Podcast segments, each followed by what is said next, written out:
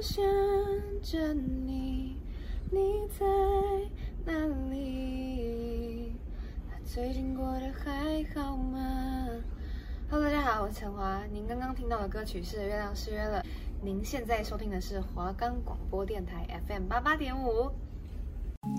欢迎收听一起听时事，我是节目主持人水瓶糖。我们这个节目呢，主要是想要跟大家聊一聊最近演艺圈发生的大小事。如果说你也想要知道最近演艺圈发生了些什么，那就跟着水瓶糖一起听时事吧。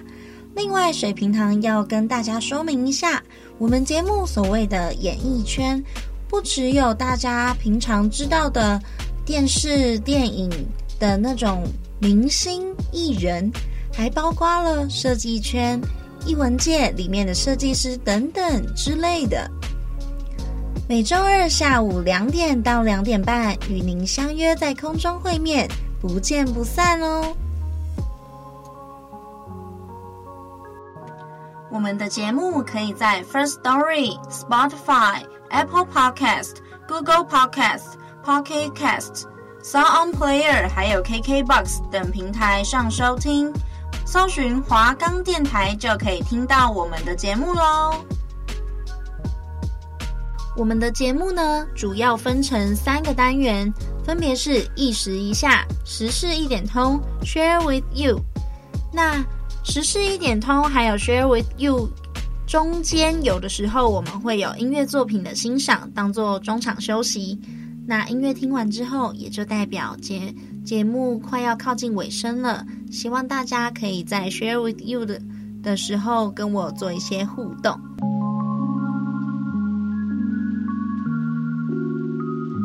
各位听众，大家午安！现在是一起听时事的时间喽，又来到礼拜二的下午了。那我是节目主持人水瓶糖，水瓶糖今天想要跟大家。问一个问题，就是呢，上一个礼拜我有说，大家有呃任何的问题，或是想要跟我交流互动的，都可以在节目下方留言跟我做分享。但我已经抽空去找，就是有没有人要跟我做互动，但好像没有，就是我有点小难过。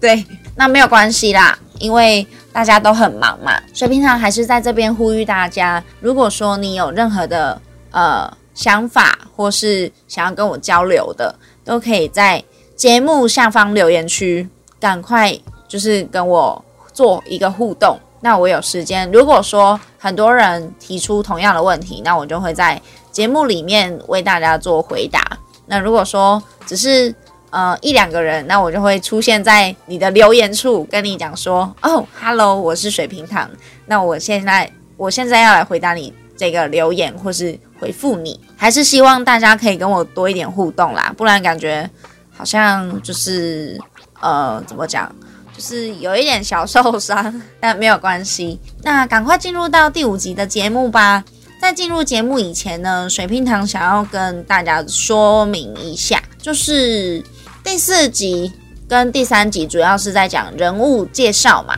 那第五集的部分，我想要跟大家科普一些关于设计或是关于时事的一些东西，比如说像这一集，呃，稍晚会提到元宇宙的概念，还有就是在字体这一块，不知道大家对呃他们的认识有多少，或是有多深，或是你平常是怎么应用这一些东西或是概念的。那字体呢，就是除了会叙述它到底是一点什么之外，在设计圈有一个词叫做标准字。那标准字跟字体的差异在哪里呢？如果说就是呃，应该说水瓶糖等一下会举例，比如说品牌标准字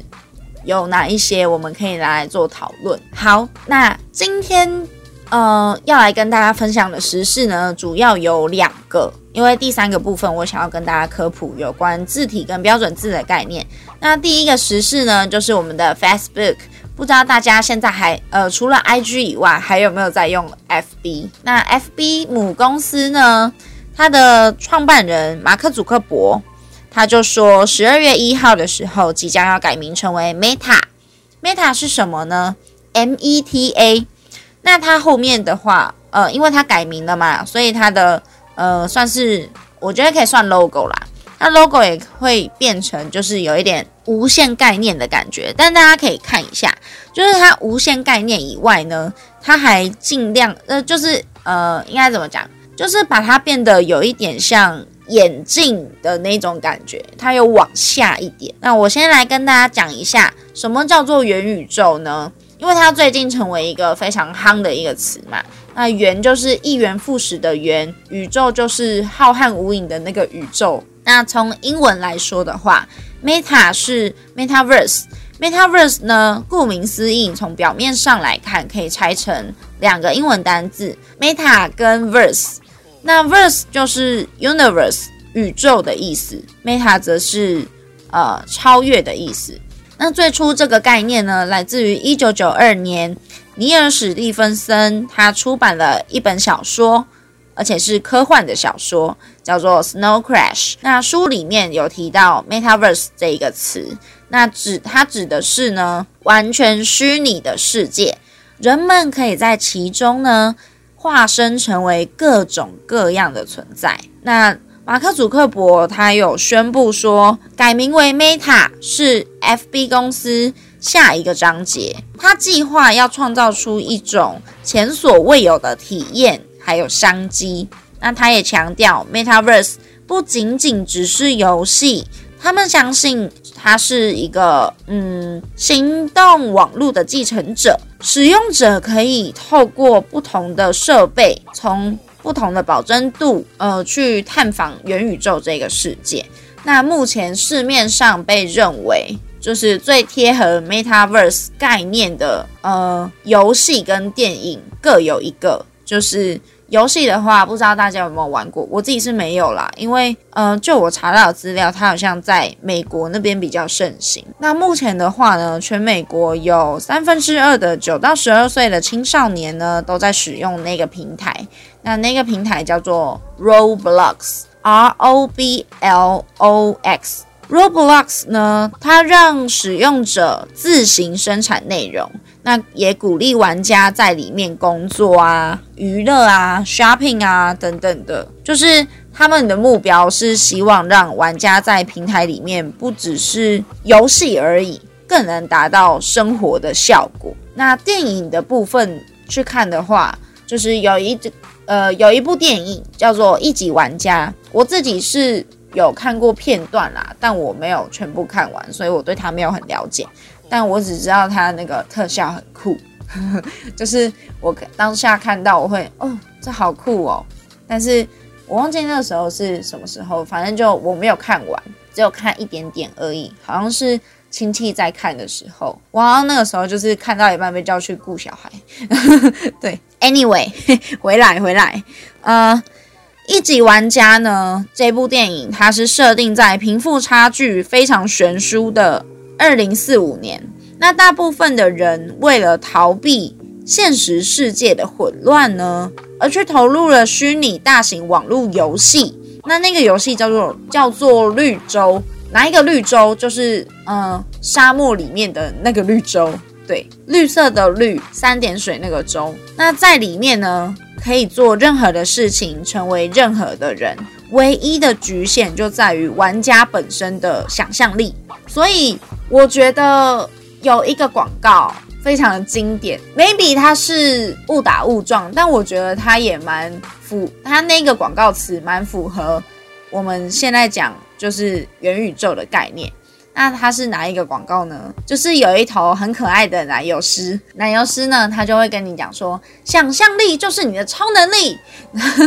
我觉得这一个广告词也蛮符合元宇宙的概念。那讲了那么多，元宇宙就是今年它成为非常夯的一个词嘛。那在今年的话呢，就是大家也可以发现说，其实不少的企业，它已经透过不同的产业链去布局。打嗯，然后一起想要合作，然后去达到一个就是真正有 Metaverse 的一个效果。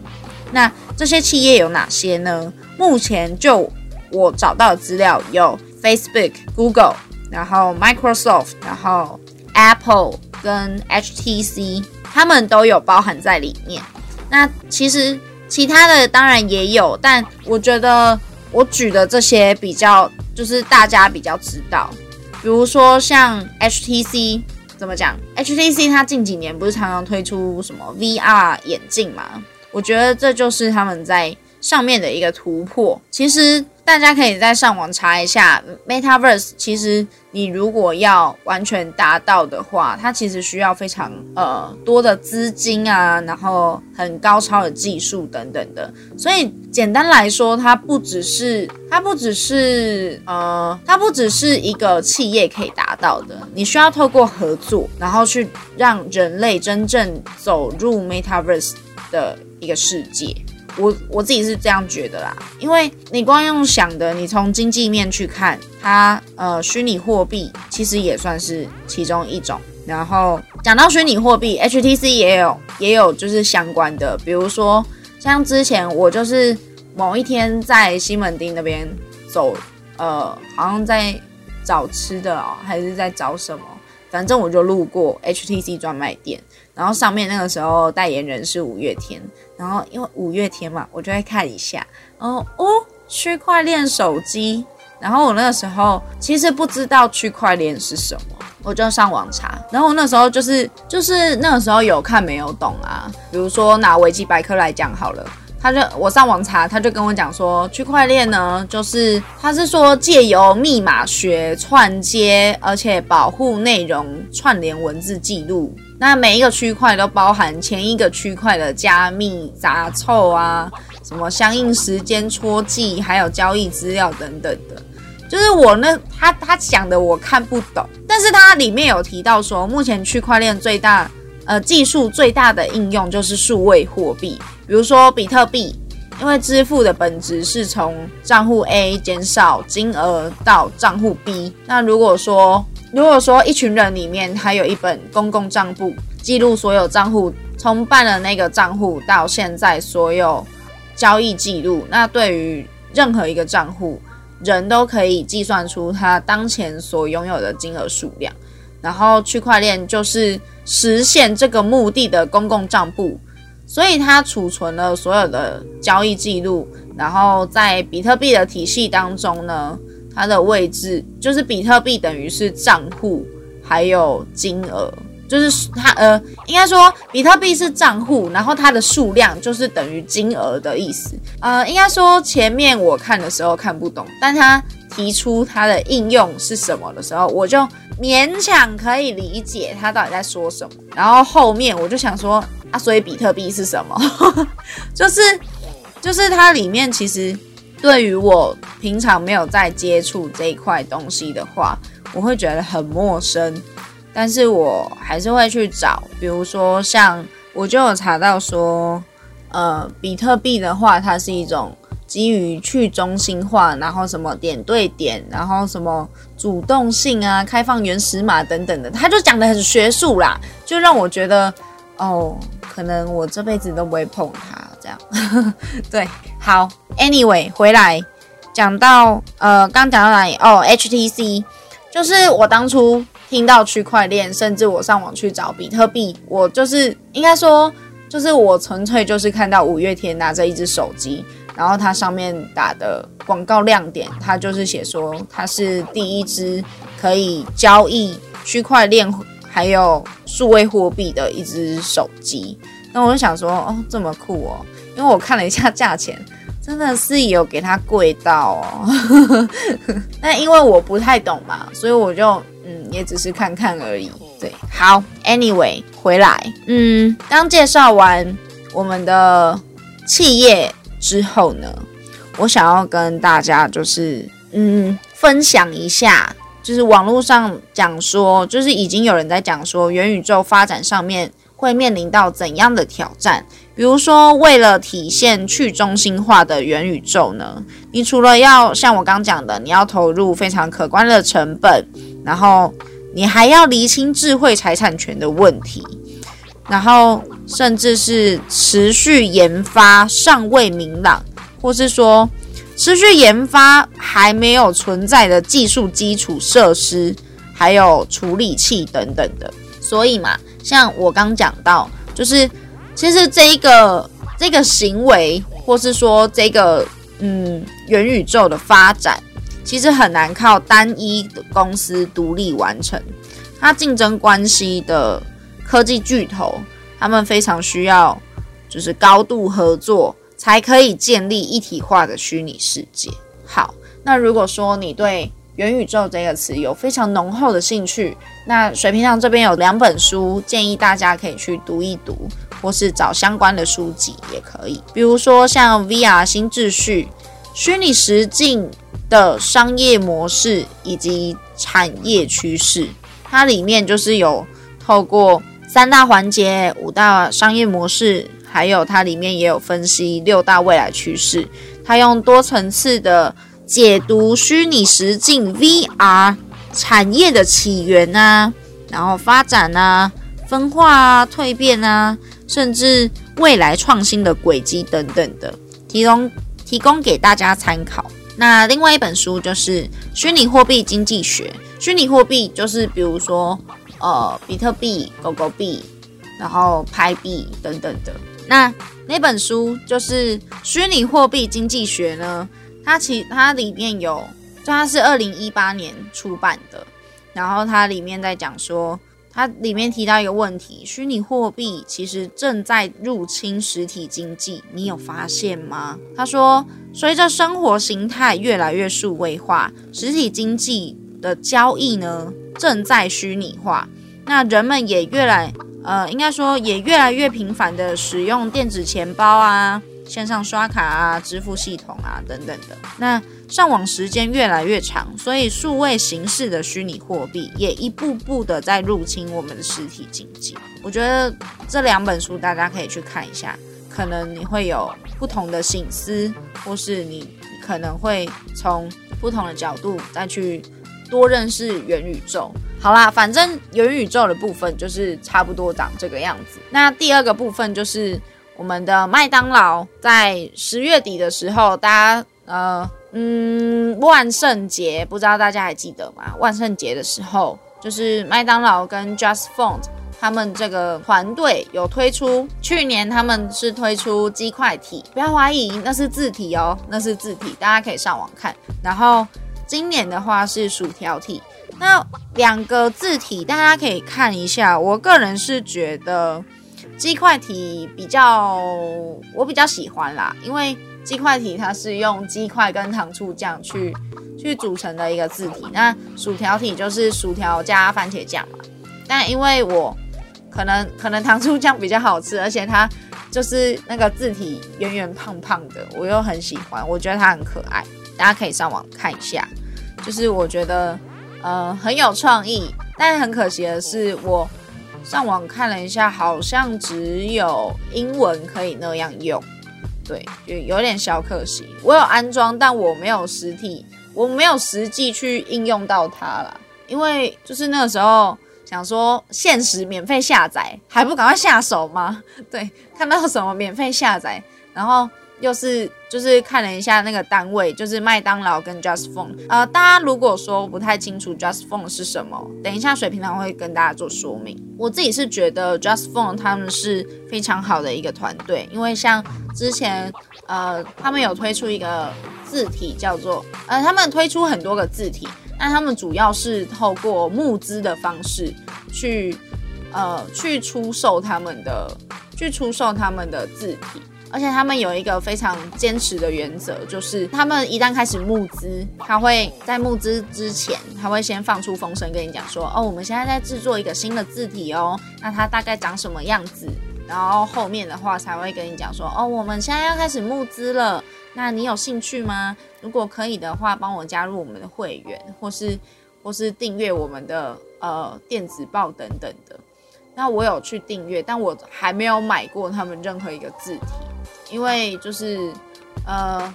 对学生来讲啦，就是他几千块、几千块的，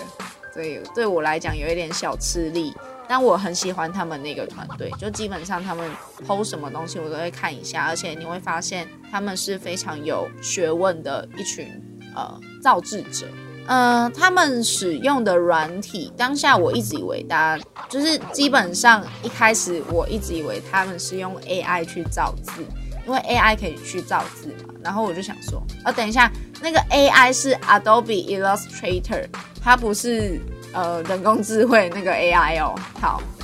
然后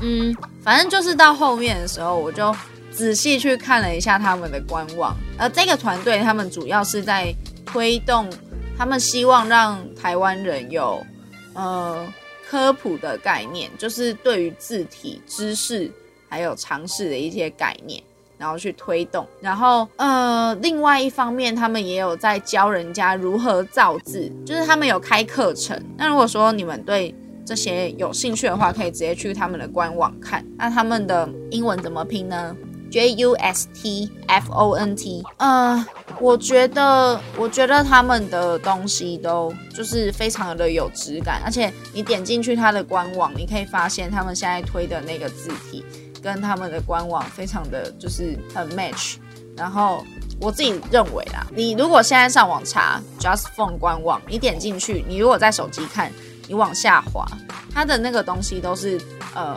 动态的，甚至是你点进去，他跟你介绍说，哦，我现在。推动的字体，它动态长什么样子，然后跟你讲说，哦，它的心，它的巧思在哪里，它会特别圈出来，然后旁边用很质感的文字去跟你讲解。哦，我这边下了一个功夫，那那边也有出现一点小巧思。那基本上他们是用募资的方式。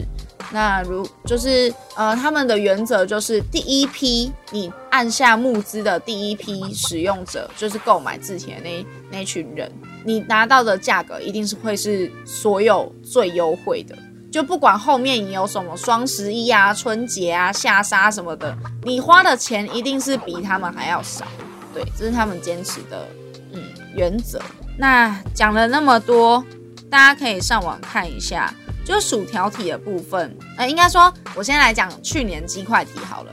鸡块体呢，大家可以发现它的数字都是用糖醋酱去做的，就是圆圆胖胖，然后都是用糖醋酱画出来的。那英文字母的话，比如说 L 好了，它就放一块鸡块嘛，然后让糖醋酱涂在鸡块上面，就是没有涂到的地方呈现一个 L，那那个字就是。英文字母的大写 L，我觉得这很很可爱，很有创意。对，而且那个时候我看到的时候，哦天啊，好饿，突然好想吃麦当劳。好，等一下，扯太远了啦，回来回来，我们来讲今年的薯条体。基本上我觉得薯条体也差不多，就是就是一样，它就是放薯条，然后用呃番茄酱跟它去做搭配等等的。嗯，好，那。